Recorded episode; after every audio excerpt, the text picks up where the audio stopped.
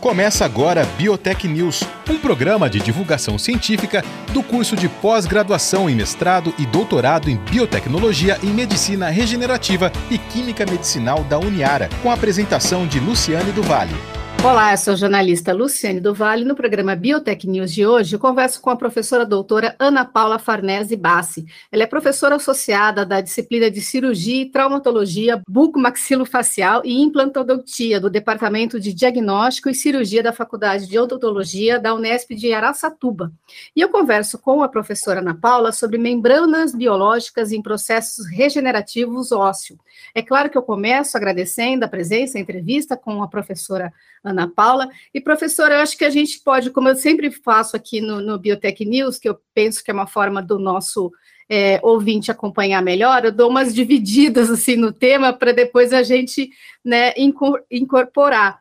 E eu acho que dá para a gente dividir é, de duas formas, aí você, você me corrige, por favor. Eu acho que a gente pode começar explicando um pouquinho, né? Você explicando um pouquinho que são membranas né, biológicas e também depois, ou antes, o que são processos regenerativos ósseo. Mais uma vez, eu agradeço muito essa entrevista. Bom, eu que agradeço vocês terem me convidado, é sempre muito importante para a gente, né, que faz as pesquisas, que tem essa função dentro da universidade, poder divulgar um pouquinho daquilo que a gente trabalha e como que a gente trabalha. A minha formação, ela é uma formação clínica, eu sou bucomaxilo. E aí tem gente que fala assim, ah, mas você é bucomaxilo e faz pesquisa? Faço.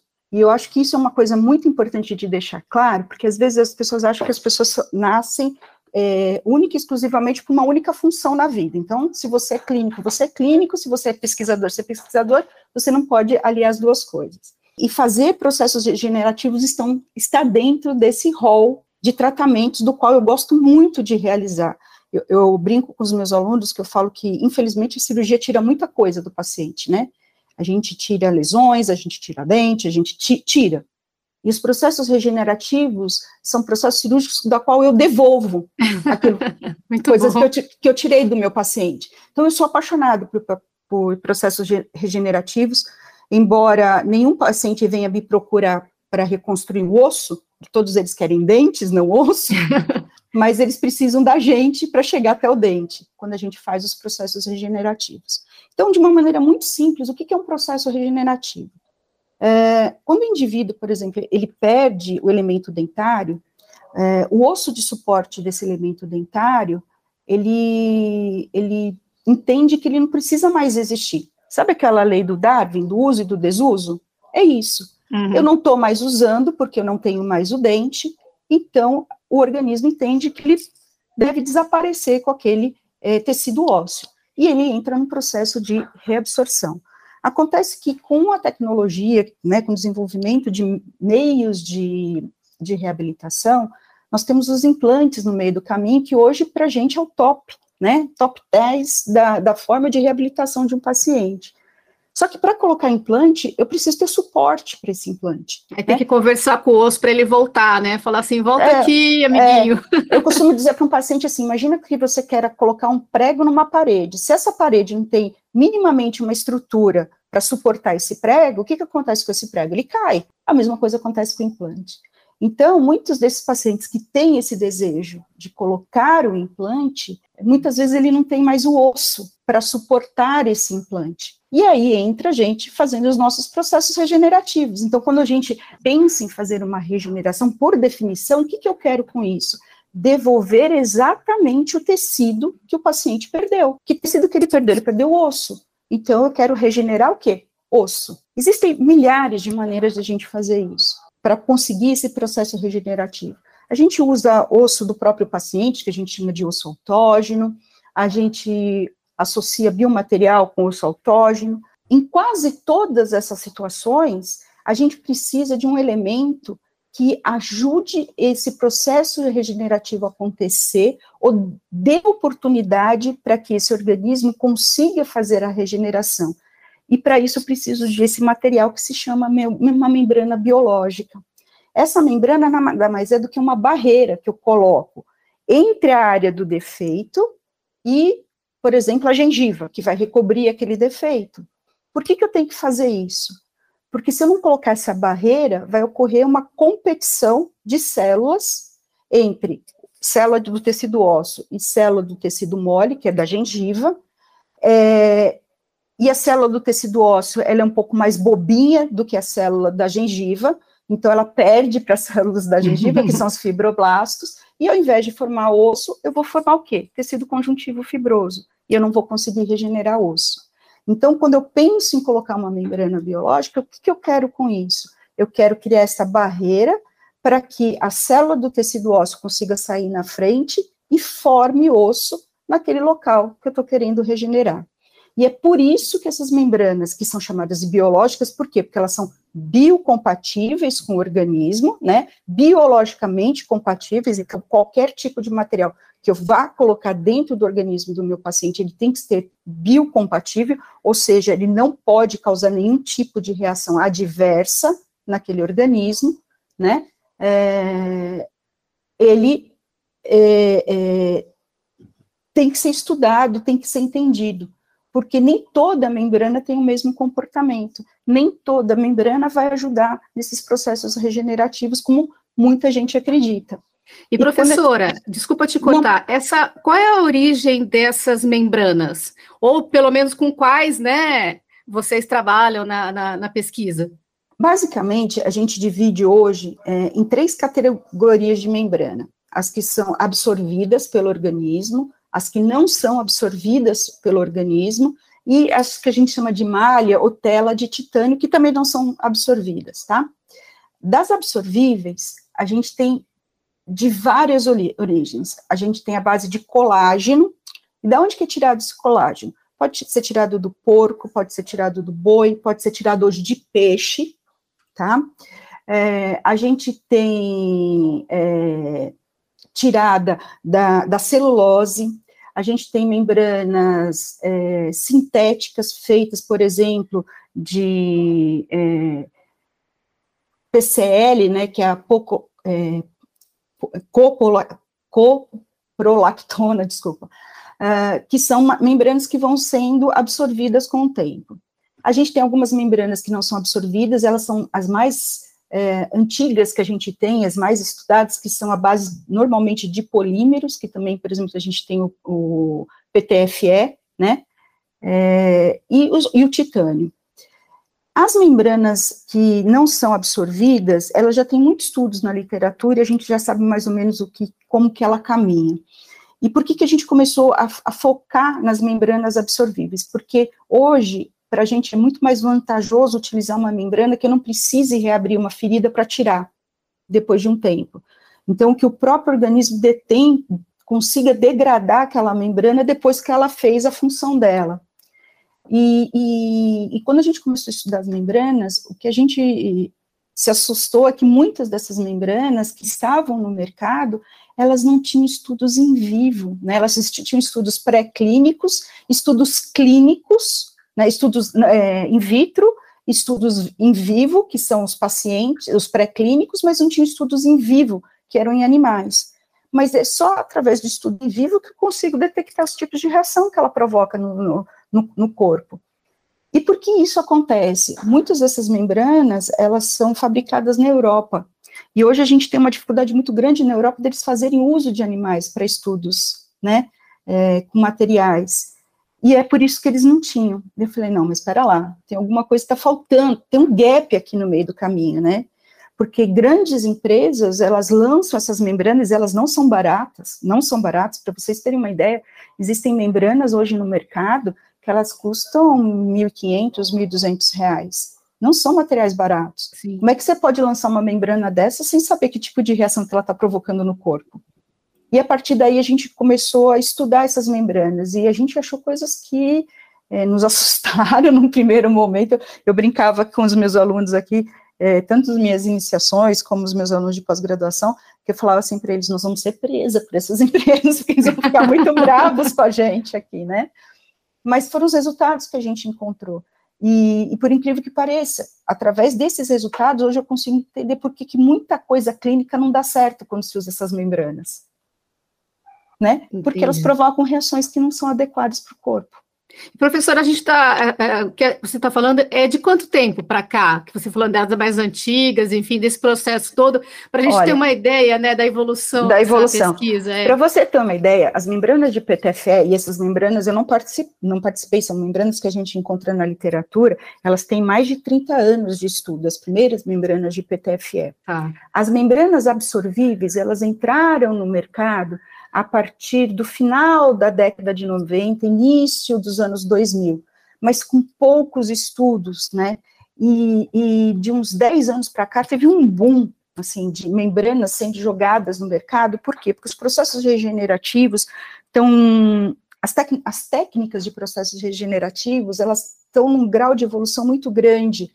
A gente, a cada dia que passa, eu falo, embora seja cirurgiã, eu falo que eu adoro operar, é, eles estão cada vez menos invasivos, mas cujos detalhes são fundamentais para dar certo. Então, são cirurgias menores, mas que se eu não cuidar de cada passinho, o resultado não é legal. Então, é por isso que, que hoje, para a gente, é tão importante ter materiais de alta qualidade, de alta performance. Por quê? Porque as minhas cirurgias elas são menores, mas em contrapartida eu tenho que contar com a colaboração de, de materiais de alta performance. Se isso não acontecer, por mais que eu tenha uma super habilidade em termos técnicos, se esse material não tiver esse, não me acompanhar na minha técnica, meu resultado também não é bom.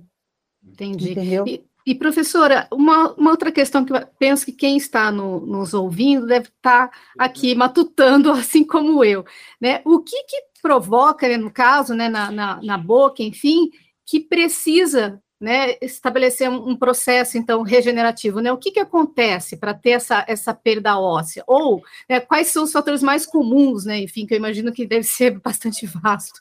É muita coisa. A perda do dente por si só já é um fator é, que leva a, a, a, surgimento de defeitos. É, muitos desses dentes são perdidos de maneira traumática. Vamos imaginar, alguém sofreu um acidente, bateu a boca, e no, que ela bateu a boca, ela perdeu os dentes e perdeu o osso junto. É, pessoas que têm patologias associadas à perda de dente, por exemplo. Então, a pessoa fraturou um dente, só o fato dela ter uma fratura de um dente, isso já é uma, uma reação inflamatória local, aonde o seu organismo, na tentativa de te defender, ele começa a fazer o quê? É, a reabsorver osso para quê? Para afastar daquela área que está com processo inflamatório. Então, as pessoas perdem osso por causa disso. Problema periodontal, que é uma doença crônica e inflamatória, que faz ter uma perda óssea importante. É, então, são múltiplos fatores que fazem o indivíduo perder osso. Lógico que tem gente que perde osso de uma maneira mais fácil de eu regenerar, e tem gente que perde osso que cria defeitos gigantes e que para a gente regenerar é um suador, é muito difícil, é um, baita desafio, e tem uns que eu não consigo regenerar tudo. Eu falo que é, é, aquilo que Deus deu, deu. né? A gente não consegue fazer exatamente igual. A gente consegue fazer muita coisa legal, mas chegar àquilo que era o, o, o natural do indivíduo, quando que ele nasceu com aquilo, é muito difícil, né? Quase que impossível. Tanto é que quando chega paciente, às vezes, para mim, e fala assim: Olha, meu sorriso era assim quando eu tinha os dentes. Eu falo, você tá que bom para você. Guarda você tá procurando, foto. Você está procurando a pessoa errada, porque eu não, eu não vou conseguir te devolver isso, né? Eu posso fazer trabalhos muito legais, eu vou conseguir te devolver muitas coisas, mas te devolver exatamente o que você tinha quando você tinha os seus dentes, isso eu não vou conseguir fazer. E isso é uma coisa importante para a gente deixar para o paciente muito claro, porque às vezes eles vêm com uma expectativas, e hoje com essa história de mídia, imagem, né, onde parece que tudo é possível, né, porque as pessoas manipulam todas as imagens, Sim. né? Nunca ninguém é feio, nunca ninguém tem ruga, nunca ninguém tem o dente torto, nunca ninguém tem um defeito. Por quê? Porque tudo tem filtro, tudo tem, né? Essa não é a realidade das pessoas.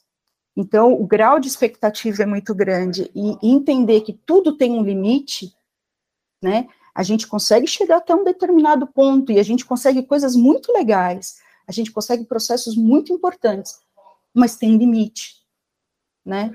E isso, isso tem que ficar sempre muito claro para tanto para quem faz, quem se aventura a querer fazer esses processos, né, como para quem recebe é, esse tipo de tratamento. E professora, tem situações nas quais você mesma disse, né, que tem tudo tem limite, evidentemente, da impossibilidade que há uma morte, né, uma necrose definitiva e aí não tem membrana, não tem processo nenhum? Tem.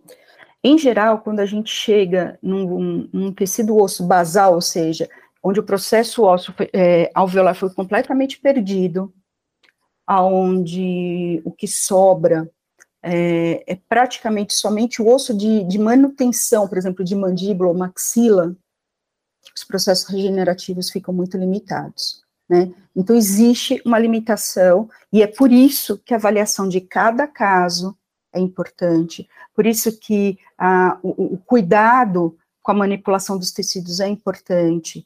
Tem gente que acha que é só regenerar osso, e eu brinco que o osso não existe sem tecido mole, então se eu não fizer um ganho de uma coisa e não ganhar outra, não vai dar certo, né? É, entender é, como funciona a biologia da onde eu estou mexendo, e aí eu acho que entra um ponto que que, que, é muito importante, né, porque as pessoas se tornam muito técnicas das coisas e esquecem dos processos biológicos e não sabem por que, que as coisas não dão certo, né. Eu fiz a técnica certa, você pode até ter feito, mas você esqueceu da biologia.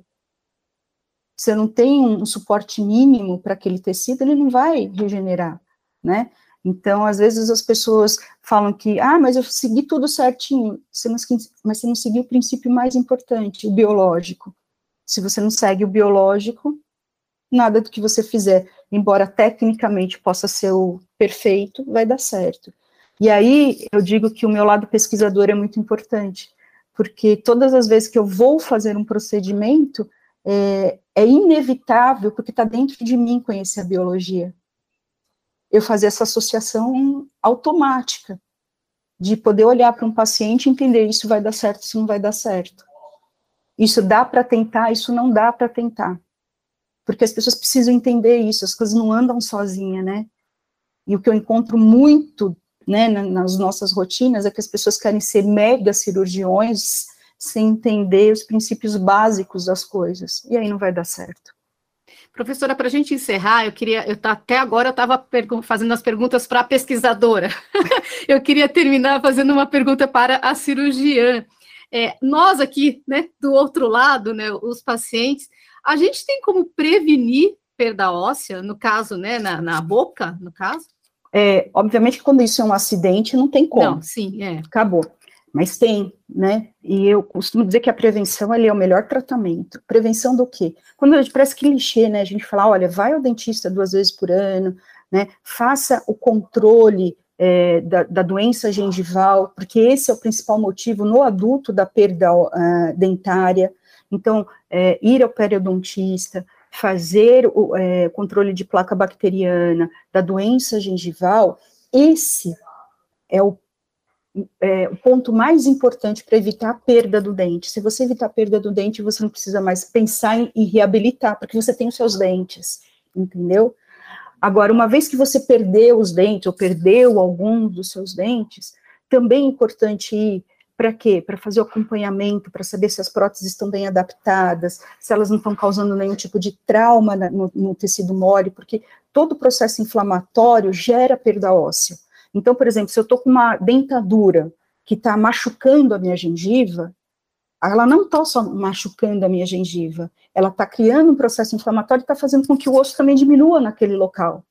Então, tem gente que chega às vezes para a gente com uma prótese, uma dentadura de 30 anos, que está completamente desadaptada, está frouxa na boca. Isso está causando mais problema? Com certeza está causando, porque a desadaptação da prótese, a, a, distribuição de forças oclusais, que a gente diz, né, da mastigação, de forma errada, gera pressões inadequadas sobre o, o osso e que, como consequência disso, também gera é, perda óssea. Então, assim, a melhor forma de prevenir perda óssea é preventivo. Eu falo que é o mais barato, uhum. né? Não tem nada mais barato do que você fazer a prevenção, e, e, e, é o que vai te deixar feliz, porque você mantém aquilo que Deus te deu, que, é só na, que são seus dentes, entendeu? Tá certo. Queria mais uma vez, então, agradecer a entrevista com a professora a doutora Ana Paula Farnese Bassi, ela é do Departamento de Diagnóstico e Cirurgia da Faculdade de Odontologia da Unesp de Araçatuba. E nós conversamos um pouco, então, sobre membranas biológicas em processos regenerativos ósseos. Professora Ana Paula, mais uma vez, muito obrigada. Eu que agradeço. Você ouviu Biotech News, um programa de divulgação científica do curso de pós-graduação em mestrado e doutorado em biotecnologia em medicina regenerativa e química medicinal da Uniara.